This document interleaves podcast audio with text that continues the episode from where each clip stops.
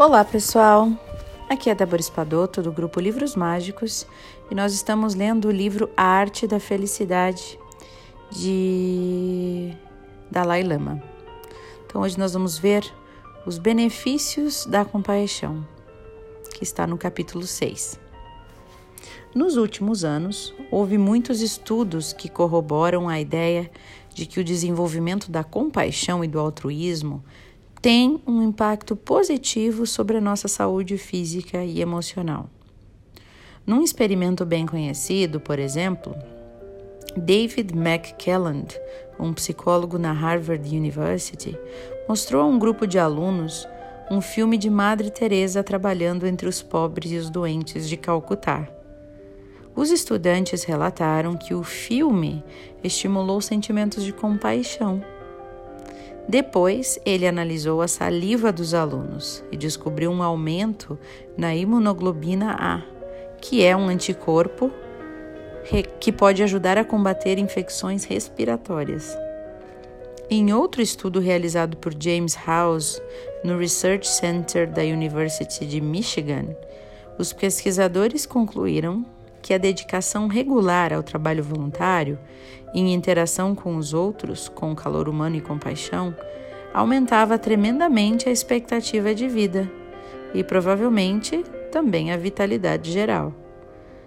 Muitos outros pesquisadores no novo campo da medicina, da mente e corpo, demonstraram conclusões semelhantes que documentavam que estados mentais positivos podem beneficiar a saúde física.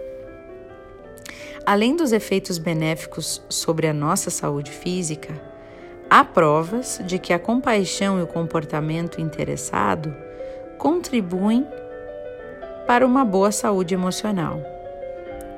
Estudos revelaram que estender a mão para ajudar os outros pode induzir um sentimento de felicidade, uma tranquilidade mental maior e menor depressão. Num estudo de 30 anos com um grupo de diplomados de Harvard, o pesquisador George Weiland construiu, desculpa, concluiu com efeito que adotar um estilo de vida altruísta é um componente crítico para a boa saúde mental.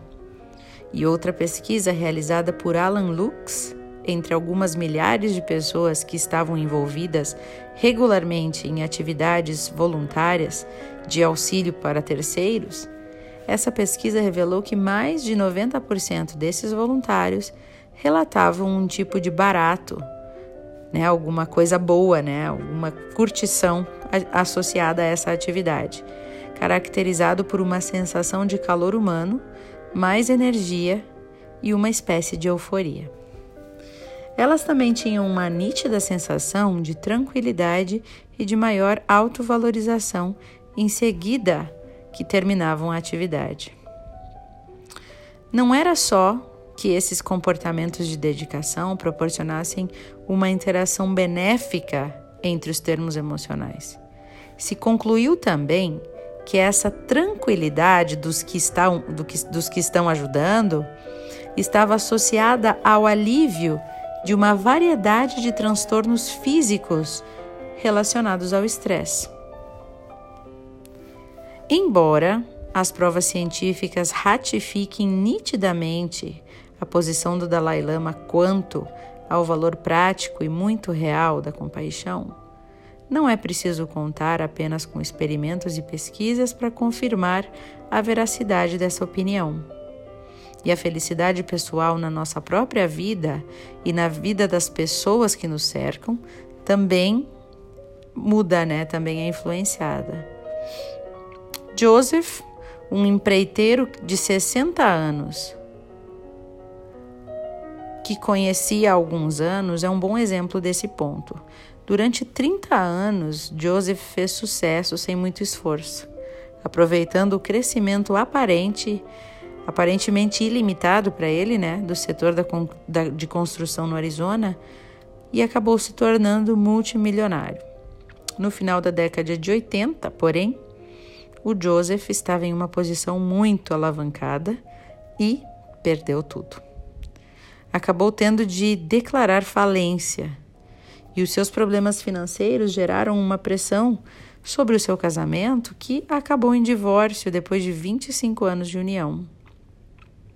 E não surpreendeu que Joseph tivesse dificuldade para aceitar tudo isso. Então ele começou a beber muito. Mas felizmente ele conseguiu, com o tempo, abandonar a bebida com a ajuda dos alcoólicos anônimos. E como parte do seu programa nos, nos Alcoólicos Anônimos, ele passou a ser padrinho e ajudar outros alcoólatras a permanecer sóbrios. E aí ele descobriu que ele gostava do papel de padrinho, de estender a mão para ajudar os outros que precisavam, né? E ele começou então a se oferecer como voluntário também em outras organizações. E acabou colocando em funcionamento os seus conhecimentos empresariais para auxiliar os menos privilegiados em termos econômicos. Agora tem uma pequena empresa de reformas, disse ele, ao falar da sua vida atual. Ele gera uma pequena renda, né? Mas a empresa, ele está dizendo, né? Ela gera, ela gera uma pequena renda, mas já me dei conta de que nunca mais vou ser tão rico quanto fui. O que é engraçado é que no fundo não uh, não quero voltar a ter todo aquele dinheiro, diz ele. Prefiro passar o meu tempo em trabalhos voluntários para diversos grupos, trabalhando diretamente com as pessoas, prestando-lhes o melhor tipo de ajuda possível. E atualmente tenho mais prazer num único dia do que tinha num mês inteiro antigamente, quando ganhava fortunas. Estou mais feliz do que em qualquer outra época da minha vida. Que interessante, né, pessoal? Isso é isso às vezes a gente faz algum tipo de análise, né? E eu gosto de me perguntar em que momento que eu estive mais feliz na minha vida. E às vezes é um momento que o que eu mais quero hoje eu não, não tinha. Vou dar um exemplo para vocês, me abrir aqui meu coração. Tem uma coisa que me acompanha desde muito cedo na minha vida, que é a questão de peso, né? sempre foi, desde os meus 11, 12 anos, sempre foi um. Eu classifico, né? A gente não deve colocar nome assim, dar tanta ênfase, mas eu classifico como um, o problema da minha vida, né? Que é algo que me desestabiliza, que é o ganho de peso. Eu sempre fui aquele ioiô, né? Vira e mexe eu tô mais gordinha, vira e mexe eu tô mais magrinha. E sempre isso tem muita influência na minha vida. E quando eu olho para trás, e hoje o que eu sempre quero é emagrecer, não importa o peso que eu tenha. O meu objetivo de vida sempre é estar magra, emagrecer.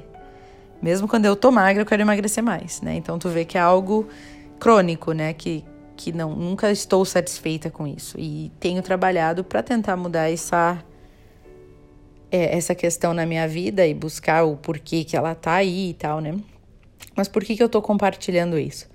Porque quando eu me pergunto qual foi o período mais feliz da minha vida até hoje, eu me dou por conta que o momento que eu estive mais feliz, eu estava gordinha. Então, é, é destoa do que eu mais quero.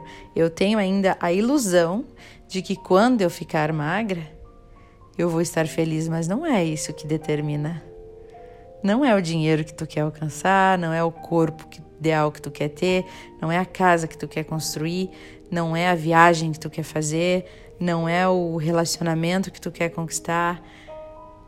O estado de felicidade é independente do físico, né? E então é legal fazer essa essa pergunta. Quando que eu fui mais feliz? Como é que era aquela circunstância? O que que eu estava sentindo? Quais as pessoas que eu tinha na volta?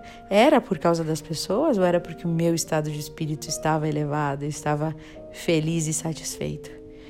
E o que, que eu tinha naquele momento? Quanto dinheiro eu tinha? Em casa, que em casa eu morava? Quais as pessoas que eu me relacionava? O que, que eu estava fazendo que me deixava tão feliz? Qual era a minha atividade pessoal, né?